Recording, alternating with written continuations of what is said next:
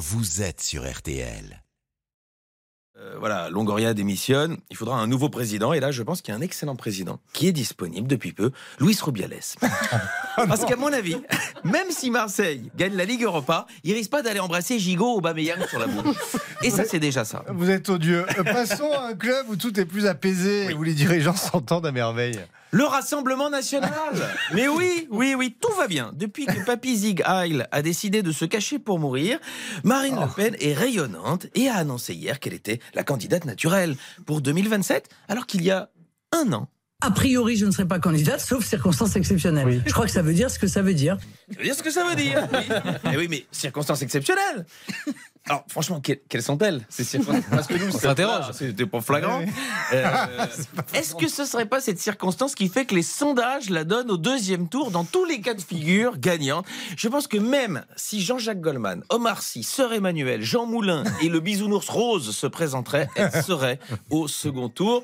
Quant à Jordan Bardella, il est assez à l'aise avec ça. Voilà, il a exclu de faire le traître. Enfin, il l'a pas dit comme ça. Il a dit Je vous promets de ne pas être le Emmanuel Macron de Marine Le Pen. Filou Hop, une balle perdue pour Manu. Et à la place de Marine Le Pen, je ne sais pas trop comment je le prendrais d'être comparé à François Hollande. Restons en politique avec une nomination. Oui, la députée macroniste à la présidence de la Commission des affaires sociales de l'Assemblée nationale, Charlotte Parmentier-Lecoq, a été élue, succédant ainsi à, à Fadila Katabi, nommée en juillet au gouvernement. Ouais, donc Charlotte Parmentier-Lecoq, Mhm. vous avez vu, bien sûr, face à des candidats très solides. hein, je, je- rien qu'à vous en parler.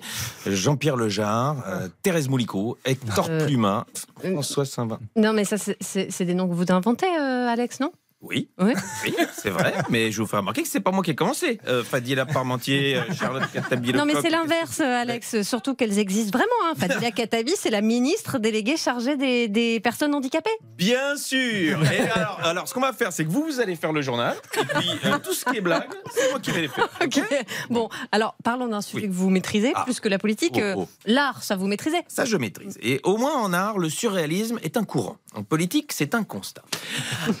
Notez cette phrase chez vous. Magnifique. Ah oui, c'est beau. hein Et euh, non, l'info qui m'a intrigué, c'est qu'il y a un artiste danois, Jens Hanning, qui a été condamné à verser 70 000 euros au musée d'art moderne de Aalborg, car en fait, le musée lui avait donné cette somme pour recréer une œuvre qu'il avait créée lui-même, qui consistait à exposer un salaire moyen de Danois, donc 70 000 euros, en véritable monnaie, dans un cadre. Mais quand ils ont découvert l'œuvre, le cadre était vide et l'artiste l'avait appelé Prends l'argent et tire-toi. Je vous jure que c'est c'est assez génial. Euh, après ça, en France, ça nous impressionne pas tant que ça, ce genre de performance, puisque récemment, l'artiste contemporaine Marlène Schiappa a fait disparaître une grosse somme d'argent du fonds Marianne. Euh, et voilà, ça s'est très bien passé. Dernière info à Bordeaux Oui. euh, concernant deux apprentis terroristes. Et oui, à Bordeaux, deux adolescents ont été mis en examen pour avoir diffusé 27 fausses alertes à la bombe et menaces d'attentat. Après le air guitar, ils viennent donc d'inventer le air Daesh. Merci Alex Vizorek. Pour cette visioconférence, vous restez bien entendu dans ce studio avec vous, avec toute la bande. On accompagne les auditeurs jusqu'à 20h. C'est RTL. Bonsoir. Après 19h, on vous rappelle que Mathilde et Emmanuel Seigné seront nos grandes invitées de la deuxième heure puisque les deux sœurs sont réunies au théâtre. En attendant, dans quelques secondes, l'invité pour tout comprendre. Euh, Pourra-t-on rester anonyme sur Internet? L'Assemblée en débat en ce moment. Comment mettre fin à l'anonymat? Est-ce euh, faisable, réaliste, souhaitable? On s'interroge avec un spécialiste. À tout de suite. Julien Cellier, Marion Calais et Cyprien Sénou